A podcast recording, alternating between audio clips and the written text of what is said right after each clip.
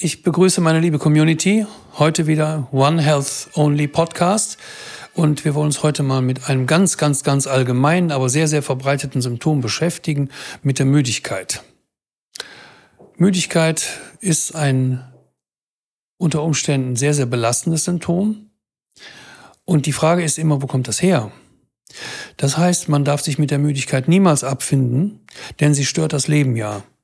Und äh, da das ja so ein bedeutendes Symptom ist, was auch so viele haben, gibt es natürlich jede Menge Initiativen, die sich damit beschäftigen. Eine Selbsthilfegruppe, die den bestimmten Namen trägt, wie es im Französischen auch heißt, also Fatigue, die gibt es. Dann gibt es Bücher, die geschrieben worden sind. Disease called Fatigue, eine Erkrankung, die man Müdigkeit nennt. Es gibt ganze Sprechstundenambulanzen, die sich speziell auch mit Müdigkeit beschäftigen. Insbesondere auch zum Beispiel tumorassoziierte Müdigkeit. Das heißt, wenn ein, jemand eine Tumorerkrankung hat, dann äh, ist diese natürlich sehr ermüdend, sehr erschöpfend. Und das zeigt eben halt schon, und das sage ich immer, und das müsst ihr euch auch merken, äh, müde heißt immer immunmüde. Ja, das heißt, zum großen Teil hat die Müdigkeit immer mit der Aktivierung unseres Immunsystems, die übrigens auch messbar ist, zu tun. Und bevor man natürlich äh, hier irgendwelche Spekulationen hat, ob man eine Depression hat oder einen Burnout hat, was man dann unter Umständen selbst schuld ist, weil man eben halt falsch gelebt hat, falsch gegessen hat oder weil möglicherweise der Tag zu stressig ist oder man sich so viel vorgenommen hat, was man nicht leisten kann. Das sind ja immer dann die Bagatellerklärungen, die er, wie er mich kennt, ja schon ablehne. Die lehne ich nämlich persönlich ganz besonders ab. Und äh, oft gab es auch die Diskussion, schon vor 30 Jahren äh, wurde ja intensiv darüber geforscht. Ich nenne auch gleich noch ein paar Namen, welche Gruppen sich da aktiv mit auseinandergesetzt haben. Da heißt es dann immer, äh, ja, die haben zum Beispiel nichts mit Infektionen zu tun. Und wenn wir dann auch in die Bögen reingucken von vielen, die sich mit Tumorfatigue beschäftigen oder die auch Ambulanzen betreiben, dann finden wir unter den Ursachen, also die Differentialdiagnose meine ich jetzt, finden wir keine, ähm, finden wir keine ähm, Erklärungen, die sich zum Beispiel beziehen auf die ähm, Infektionskrankheiten. Ja, ich sagte ja eben tumormüde äh, oder eben halt auch infektionsmüde, immunmüde eben halt. Das sind wichtige Faktoren, denn ein alter Lehrer meiner Mutter hat mal gesagt, das häufig ist häufig und das selten ist selten. Das heißt, Müdigkeit ist zunächst mal extrem häufig und in meinen Augen spielen eben die Infektionen eine viel, viel größere Rolle, als das allgemein immer erzählt wird. Leider ist das so. Das hat aber damit zu tun, dass die Infektologie in Deutschland ein Stiefkind geworden ist und die wenigsten sich noch intensiv mit dem Zusammenhang zwischen Infektologie, Infektionen also und Immunologie beschäftigen. Und wenige wissen eben halt auch etwas über chronische Infektionen. Akute Infektionen kennt ja fast jeder. Egal, ob es eine Halsentzündung ist, eine Lungenentzündung, Tuberkulose oder andere chronische Erkrankungen. Das wissen wissen eben halt viele. Aber wir wissen eben halt nicht mehr so deutlich, wie man der Sache auf den Grund geht, was man machen muss, um das zu differenzieren.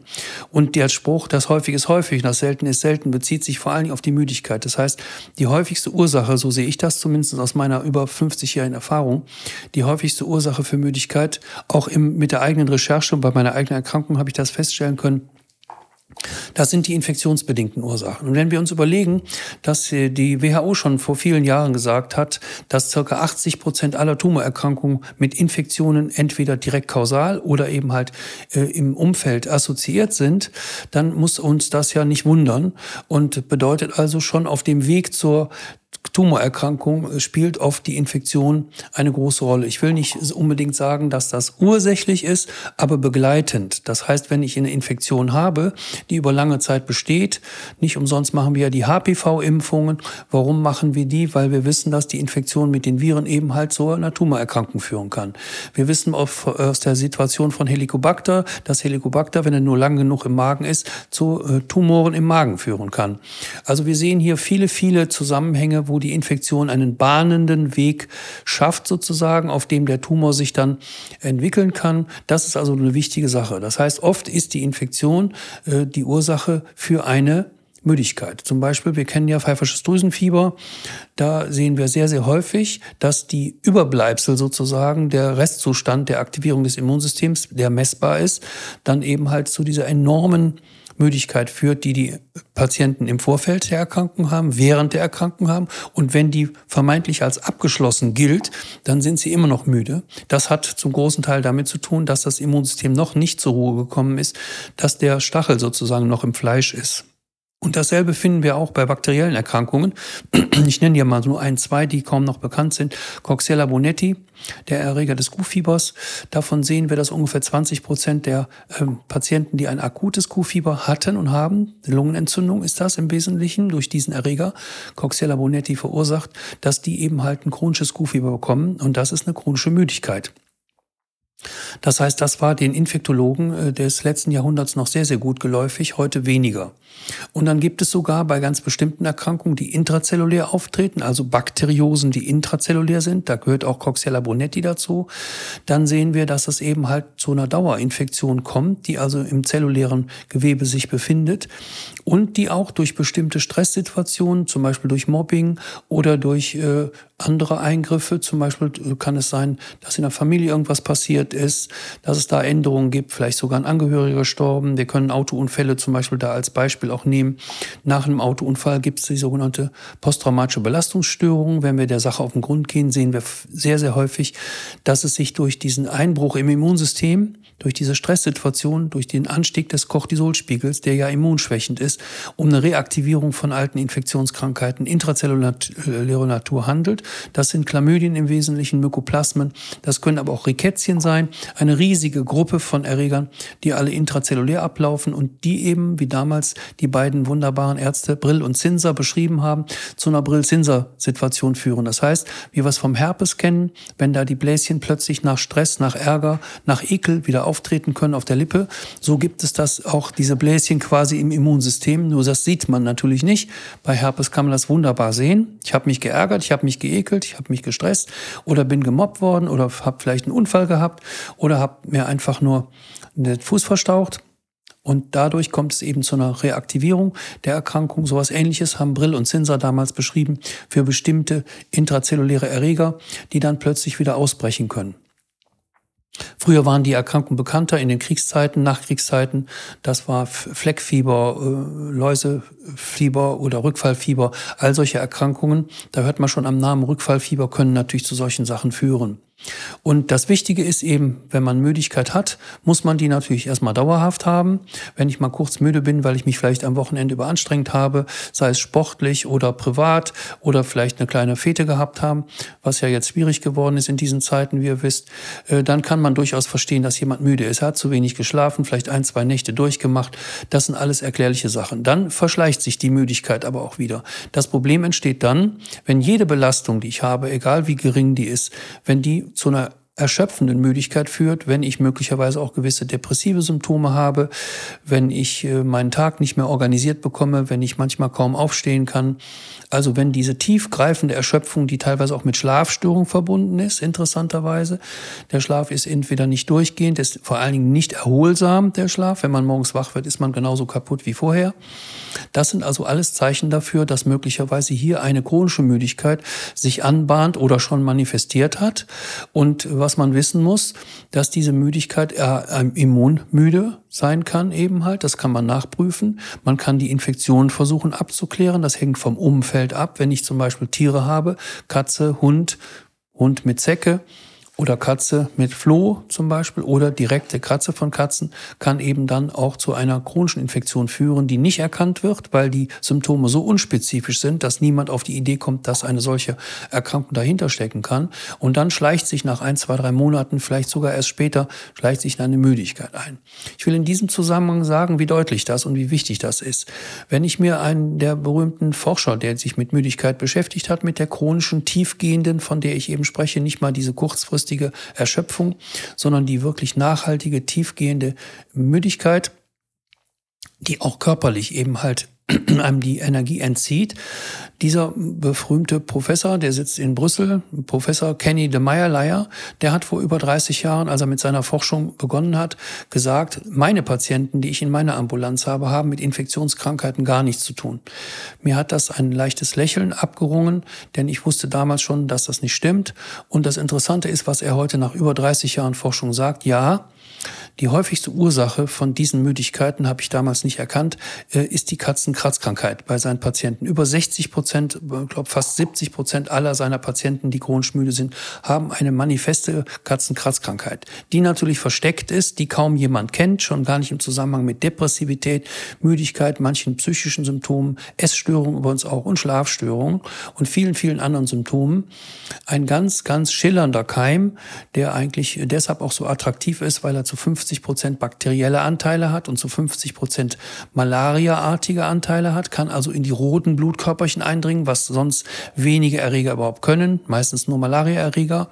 Aber dieser Erreger der Bachtonella, Erkrankung, Bartonellose, der kann das. Ja, der sitzt auch im Knochenmark und da sieht man schon, wie manifest der auch jemanden infiziert. Wenn ich also im Knochenmark schon einen Erreger sitzen habe, dann habe ich ein Problem, denn da werden ja, wie ihr wisst, unsere ganzen Blutzellen gebildet, unter anderem auch die roten und die roten werden da schon infiziert im Knochenmark und kommen dann schon geschädigt aus dem Knochenmark raus, transportieren wie ein Taxi sozusagen diesen Erreger und dann auch an die verschiedenen Stellen, wo er dann weiter die Organe, zum Beispiel das Gehirn als Beispiel oder die Gefäße entzünden kann. Und diese chronischen Entzündungen führen dann eben halt zur chronischen Müdigkeit. Und dieses Kapitel ist in meinen Augen von der Tumormüdigkeit angefangen, was ja zum Beispiel die Deutsche Fatigue-Gesellschaft sehr stark betreibt. Und wenn man da in die Bögen reinguckt, die sie im Internet veröffentlichen, dann findet man die Infektionskrankheit überhaupt nicht als Ursache für chronische Müdigkeit. Ich kann nur dringend warnen davor, äh, solche Auslastungen Erkrankungen eben halt zu dulden. Wir müssen in jedem Fall A, das Immunsystem uns angucken und wir müssen gucken, ob solche Erreger, von denen ich gesprochen habe, eben, ich nenne sie nochmal Chlamydien, Mykoplasmen, Ureaplasmen, sehr häufig bei den Patienten, also eine Infektion des Urogenitaltraktes, übrigens auch geschlechtlich übertragbar, bei jedem Kontakt. Helicobacter spielt auch eine ganz große Rolle dabei, ist übrigens auch sexuell übertragbar, sollte man mal nachlesen. Also bei bestimmten Sexualpraktiken kann der von der Frau auf den Mann oder umgekehrt übertragen werden, macht chronische Infektionen unter Umständen auch der Blase, des Urogenitaltraktes, bei dem Mann der Prostata zum Beispiel oder auch in den ableitenden Harnwegen, sogar auch die Niere kann damit betroffen sein. Also nicht nur immer denken, Helicobacter ist ein reiner Magenkeim, das stimmt überhaupt gar nicht. Das ist eben wichtig, dass man sich intensiv mit diesen Erregern auskennt, dass man auch ihre ganzen Spielarten begreift und vor allen Dingen auch dieses Versteckspiel, was sie dem Arzt und dem Patienten gegenüber betreiben. Und wenn man dann nicht die richtigen Verfahren, die richtige Diagnostik einsetzt, hat man ein Problem. Deshalb rate ich heute, äh, zum Beispiel bestimmte Immunprofile auch laufen zu lassen. Das heißt, die Botenstoffe im Immun Immunsystem, die spielen eben bei der Müdigkeit eine ganz große Rolle. Und das finden wir auch, wenn wir danach suchen. Übrigens haben Frauen äh, bei diesem Müdigkeitssyndrom unter Umständen auch eine Verstärkung ihrer prämenstruellen Beschwerden. Auch das ist ein Indikator, dass da wesentliche Dinge ablaufen, versteckt zwar, aber doch ablaufen im Körper. Und die können eben halt eine Dauerbelastung des Immunsystems darstellen. Und äh, natürlich darf man bei der Müdigkeit auf keinen Fall die Schilddrüsenfunktion außer Acht lassen. Hier ist große Vorsicht geboten, denn die alten Grenzwerte gelten nicht mehr. Wenn ich also beim TSH, der Steuerwert der Schilddrüse, bis zu 4,1 als normal an, erachte, dann ist das komplett falsch. Ja, denn die wissenschaftliche Forschung belegt eindeutig und glücklicherweise machen das auch schon einige Labors in Deutschland. Die haben ihre Bögen, die Befundbögen korrigiert und da steht jetzt schon alles über 2,5 bis 4 zum Beispiel oder darüber natürlich auch, ist in jedem Fall schon pathologisch und gibt ein Zeichen für eine Unterfunktion der Schilddrüse, Hypothyreose genannt. Das muss man wissen. Das heißt, schaut alle nochmal auf eure TSH-Werte, wenn ihr vielleicht Unterlagen schon habt oder fordert die auch mal an, wenn ihr müde seid. Wenn der TSH-Wert über 2,5 liegt, ist das pathologisch. Das ist die moderne Forschung und die moderne Literatur und viele gute Labore haben dann auch schon Korrekturen hier durchgeführt. Zweitens ist unheimlich wichtig, und das ist ja praktisch die Schilddrüse und die Nebenniere, sind ja praktisch wie siamesische Zwillinge. Und äh, wenn der eine leidet, leidet der andere mit oder umgekehrt. Oder wenn man Schilddrüsenhormon gibt, will der andere auch gefüttert werden. Und dann sind wir beim Cortisol. Also auch das Cortisol spielt eine ganz, ganz große Rolle.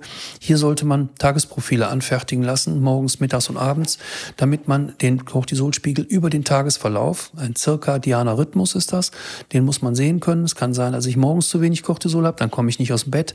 Es kann sein, dass ich mittags und abends zu wenig habe oder umgekehrt. All diese Sachen müssen dokumentiert werden. Und hier darf man nicht halbherzig rangehen sagen, ja, du hast ein Problem mit deiner Mutter, mit deinem Vater, mit dem Finanzamt oder mit deinem Arbeitgeber oder mit deiner Partnerin. Das sind in meinen Augen völlig falsche und völlig oberflächliche Argumente. Die sollte man überhaupt nicht gelten lassen. Wenn jemand chronisch müde ist, dann ist das ein wesentliches Krankheitsbild und das muss abgeklärt werden. Und da sage ich auch nochmal, investiert unter Umständen auch eigenes Geld. Wenn der äh, Arzt sagt, das zahlt die Krankenversicherung nicht, dann muss man eben sagen, okay, dann zahle ich selber denn ich zahle ja in meiner Pizzeria auch, ich muss für mein Auto selbst bezahlen. Keiner an der Tankstelle nimmt meine AOK-Karte und in der Pizzeria die übrigens ja jetzt leider geschlossen ist, nimmt man auch natürlich die AOK-Karte nicht. Wir müssen lernen, dass wir für viele Dinge, die für uns wichtig sind, entscheidend sind, nämlich unsere Gesundheit, auch Geld anfassen müssen und das selber investieren müssen. Dann vielleicht mal nicht so viel in Urlaub fahren, nicht so viel essen gehen oder andere Luxusgüter konsumieren oder die Dinge eben halt, die den Alltag natürlich schön machen, auf die muss man gelegentlich dann mal verzichten, zugunsten einer wirklich wesentlichen und klärenden Untersuchung, die auch abklären kann, ob die chronische Müdigkeit, die ja extrem belastend ist und unter Umständen nicht nur die Partnerschaft belastet, sondern zum Beispiel auch die berufliche Tätigkeit oder auch die Freizeitaktivitäten bis hin zum Sport sind alles ja Dinge, die nicht mehr möglich sind und der Patient zieht sich dann irgendwie zurück. Dass die Leute dann teilweise als Folge davon depressiv sind oder werden, ist logisch. Das hat aber nichts damit zu tun, dass sie dann irgendeine manifeste Depression haben. Ja, das wird auch oft falsch interpretiert. Müdigkeit ist oft mit Depressivität verbunden, denn wenn wir eine Aktivität im Immunsystem haben, dann schwappt diese Welle sozusagen auch ins Gehirn und äh, im Gehirn zeigt sich das manchmal auch durch eine Aktivierung der Neuroglia, also des Immunsystems des Gehirns. Und wenn das aktiviert ist, dann sind die Leute sowieso müde.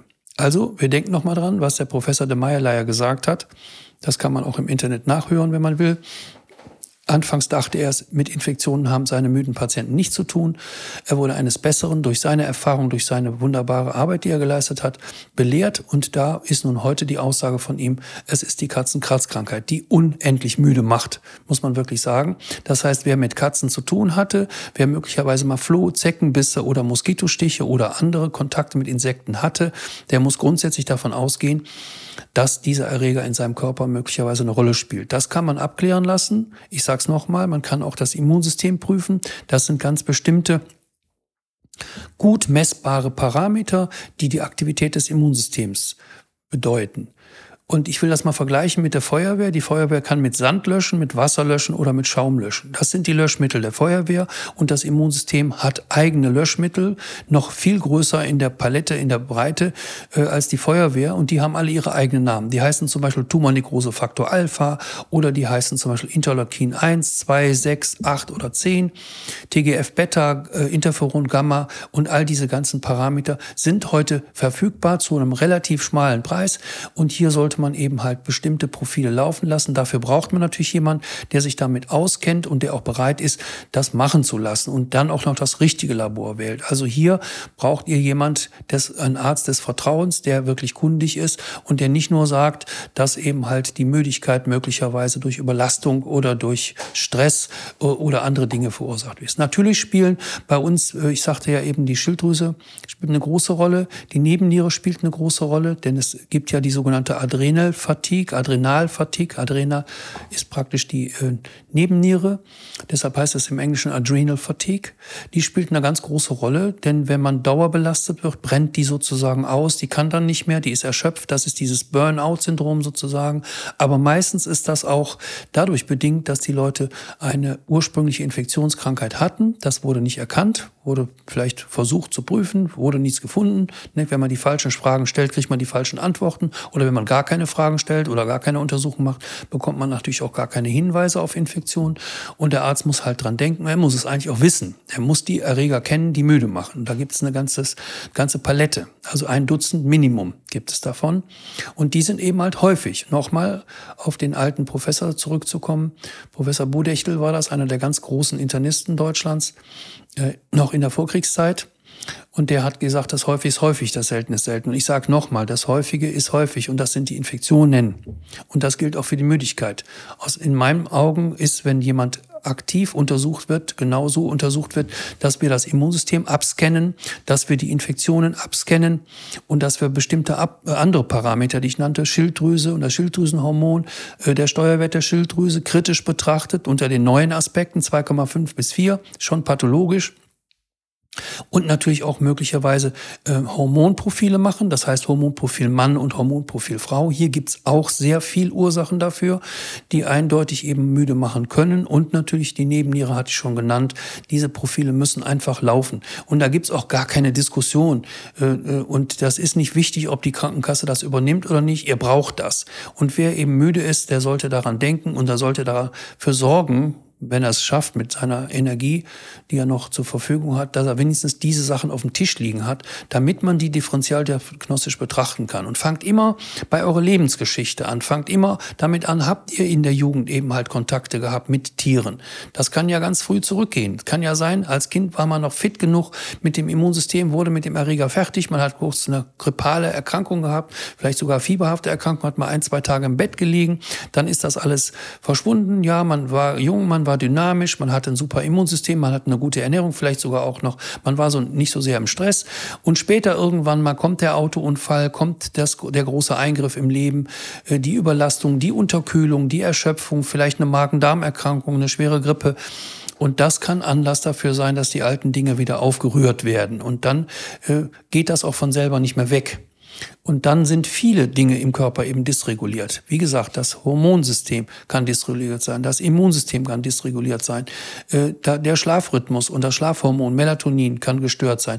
Das kann alles ablaufen wie eine Kaskade, wie ein Dominostein, der fällt und dann werden die anderen alle mitgerissen. Deshalb äh, sollte man es vermeiden, immer nur auf die einzelnen Dinge zu gucken, nur auf die Nebenniere oder nur auf die Hormone oder nur auf den Hormonhaushalt, äh, sondern man muss die gesamte Palette betrachten. Das heißt, die chronische Müdigkeit, die wirklich erschöpfende chronische Müdigkeit ist eine systemmedizinisch zu betrachtende Erkrankung. Und die kann man auch nur systemmedizinisch, indem man nicht zu 20 Ärzten läuft, sondern zu einem, der Bescheid weiß, kann man das klären ja, damit man alle Fäden in der Hand hat und dann eben im Überblick praktisch vernetzt denken kann und sieht eben halt, wie der Hormonhaushalt zusammenhängt mit auch möglicherweise Mangelerscheinungen, die aufgetreten sind, schlechte Ernährung, Vitamin B12-Mangel macht unendlich müde, das muss geprüft werden, äh, die Hormone müssen geprüft werden, die Nebenniere muss geprüft werden, die Schilddrüse muss geprüft werden, die Infektionen müssen abgeklärt werden, es muss das Risiko erwogen werden. Wie gesagt, wenn ich in der Jugend mit Tieren viel Kontakt habe. Ich bin geritten, ich habe Katzen gehabt, ich habe Hunde gehabt. Oder mich hat nur einmal ein Hund gebissen. Dann brauche ich selber gar kein Hundehalter zu sein. Oder ein einziges Mal hat mich eine Katze gekratzt und ich bekomme davon diese Müdigkeit. Oder Migräne zum Beispiel, auch eine Erkrankung, die immer wieder auftritt, auch im Zusammenhang mit Katzenkratzkrankheit. Das sind alles Aspekte, die eben halt betrachtet werden müssen. Und die kann man nur in der Zusammenschau, aus der Adlerperspektive betrachten, indem man nicht äh, in verschiedene Praxen rennt und äh, sich da einige Sachen unter untersuchen lässt und die stehen dann zusammenhanglos im Raum.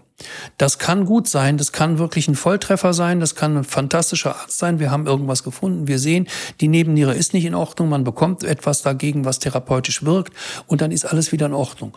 Ja, das ist aber leider bei vielen Patienten nicht der Fall. Da sind viele Versuche unternommen worden und immer noch nicht hat man den Zusammenhang erkannt.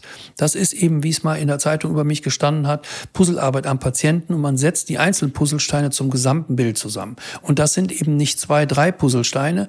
So ein Puzzle kenne ich nicht nicht, sondern es sind 40, 50, manchmal 60 Puzzlesteine, die alle akribisch zusammengesucht werden müssen. Da müssen bestimmte Labore angesteuert werden, bestimmte Untersuchungen gemacht werden. Und wenn man dann das ganze Profil hat, äh, was einen gewissen Aufwand darstellt, manchmal auch eine gewisse Zeit in Anspruch nimmt, bis die Suche eben halt zum Erfolg führt, dann findet man aber immer was. Also die wenigsten äh, sind da eben halt nicht glücklich hinterher, wenn diese diagnostische äh, Latte sozusagen abgearbeitet worden ist. Und deshalb hütet euch davor, in meinen Augen euch abfinden zu wollen mit der Müdigkeit. Wer sich abgefunden hat mit der Müdigkeit, weil man ihm eine solche Strategie erklärt hat, vielleicht noch in Kursen beigebracht hat, äh, der hat natürlich keine Chance mehr, die abzustellen. Denn wenn ich mich einmal abgefunden habe, dann weiß ich, ich bin müde, das ist mein Zustand. Ich habe sogar gelesen hier, wie man sich mit Müdigkeit berenten lassen kann. Was soll das denn? Wer will sich denn berenten lassen? Ja, die Müdigkeit muss abgeklärt werden, die muss diagnostiziert werden und da muss man so lange suchen, bis man was gefunden hat. Und wenn dann Helicobacter nicht abgeklärt wurde, Bartonella nicht abgeklärt wurde, Mycoplasma, Chlamydia, Rickettien und verschiedene andere Erregungen überhaupt nicht untersucht worden sind, oder viele haben auch eine Babesia zum Beispiel, das kennt ja kaum einer, das ist eine Malaria des Nordens, die kommt meistens vom Rind, eine Rindermalaria. Die haben relativ viele Patienten, die werden auch müde, die haben auch Kopfschmerzen, die haben auch Migräne unter Umständen, die haben Schweißausbrüche, die können nachts nicht vernünftig schlafen. Ja, ist das mal abgeklärt worden? Ja, wenn der Zusammenhang da ist, wenn man einen Garten hat, wo man zum Beispiel exponiert ist oder die Toxoplasmose als Beispiel. Ja, Toxoplasmose denken viele, muss man Katzen zu Hause haben. Ist gar nicht nötig. Es reicht ein Garten. Da sind unter Umständen die Oozyten, die Infektionsformen äh, aus dem Kot der Katze drin. Ich kann mich besonders anstecken mit äh, Fleisch zum Beispiel. Ja, mit rohem Fleisch, da können die Erreger drauf sein. Wenn ich da nicht hygienisch genug bin oder wenn ich mich mal vertue, dann habe ich mit der schmutzigen Hand äh, den Wasserhahn angefasst, wasche mir dann die Finger und dann drehe ich den Wasserhahn wieder zu, dann habe ich mich wieder kontaminiert und dann kann es auch übertragen werden, fäkal-oral sozusagen, dass ich also dann mit der Hand anschließend, wo die Erreger dran sind, eben halt doch an den Mund komme und dann die Oozyten, wie die heißen, verschlucke. Und so kann ich mich dann infizieren. Toxop Toxoplasmose macht auch sehr, sehr chronische Infektionen, die oft nicht festgestellt werden können, weil die Serologie, also die Antikörper, nicht eindeutig ist oder sind und es fehlt die Erfahrung bei vielen Ärzten, selbst bei den Infektologen, äh, wie man mit der chronischen oder latenten oder permanenten Toxoplasmose überhaupt umgeht. Therapiert man die oder nicht? Da gibt's aber heute Möglichkeiten. Hier kann man sich Fragebögen beschaffen, die kann man ankreuzen. Ähm, man kann eine Probetherapie machen, ob das wirksam ist, ob die Möglichkeit zum Beispiel oder andere Symptome, die im Rahmen der Toxoplasmose auftreten. Äh, das kann Muskelschmerzen sein, Antriebslosigkeit und viele andere Symptome noch, äh, zum Beispiel Schweißausbrüche auch oder Kurzatmigkeit. Alles das sind Dinge, die unspezifisch sind, die aber bei vielen der Erreger, die Müdigkeit hervorrufen, auftreten können. Und deshalb muss man, weil man eben Symptome hat, was bei vielen Erregern eine Rolle spielen kann, muss man eben die ganzen Erreger auch abprüfen. Also Toxoplasmose ist zum Beispiel eine der häufigsten Todesursachen mit in Amerika. Habe ich auch gerade erstaunt gelesen. Äh, und äh, es macht nämlich nicht nur müde, sondern macht auch unter Umständen Herzmuskelentzündungen, an denen man versterben kann. Es macht viele andere Symptome, die ich gerade zum Teil genannt habe. Und dann muss man der Sache nachgehen. Das muss jemand machen, der sich mit dem Erreger, mit der Diagnostik und mit der Therapie oder der teilweise auch Probetherapie oder der spezifischen Symptomatik, die man über einen Fragebogen monitoren kann, über einen gewissen Zeitraum, da muss sich jemand wirklich gut auskennen. Und das sind wirklich die wenigsten, die das tun.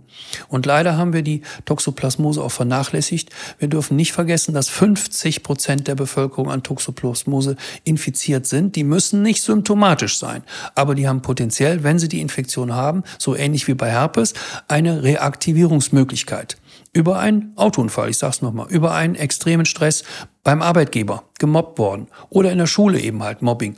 Also oft auch Stresssituationen, die über längere Zeit anhalten, die können dann zur Schwächung des Immunsystems über den Cortisolanstieg, damit eben halt zur Erniedrigung des Zaunes, über den der Erreger springen will, führen. Wir sehen es eben halt bei Herpes als Beispiel und das gilt aber für viele, viele andere Erreger. Hier muss viel mehr drüber nachgedacht werden. Hier muss kritisch geprüft werden, ob diese Dinge abgefragt wurden. Die Akte, wenn der Patient eben halt dann zum Arzt kommt, der sich damit auskennt, wird die Akte geprüft.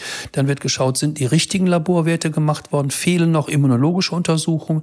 Ich sprach von den Immunbotenstoffen zum Beispiel, den Zytokinen, wie die heißen. Da muss ein Zytokinprofil gemacht werden. Ist das alles nicht gemacht worden, dann kann man eigentlich über die Ursache der Müdigkeit keine Aussage machen.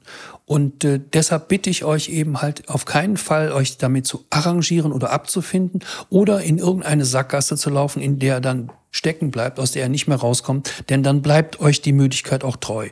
Und deshalb, äh, man sollte in jedem Falle dafür sorgen, dass all diese Fragen gestellt werden und dass sie auch adäquat beantwortet werden. Und das bedeutet auch, ich kann nicht in irgendeinem Labor die Untersuchung auf Antikörper X oder YZ machen. Ich kann auch nicht in irgendeinem Labor die Untersuchung der Zytokine, der Immunbotenstoffe machen. Das alles gehört in eine einzige Hand und da gehört ein äh, gerüttelter Verstand dazu und eben halt auch eine Erfahrung in dieser Beziehung, dass man eben nicht nur in die Infektologie schaut, dass man nicht nur in das Immunsystem schaut, dass man sich die Hormone, teilweise auch die Schwermetallbelastung, sowas kann ja auch mal sein, oder die Zahnprozesse, die laufen können, die können auch müde machen, ja, Zähne machen sehr, sehr müde.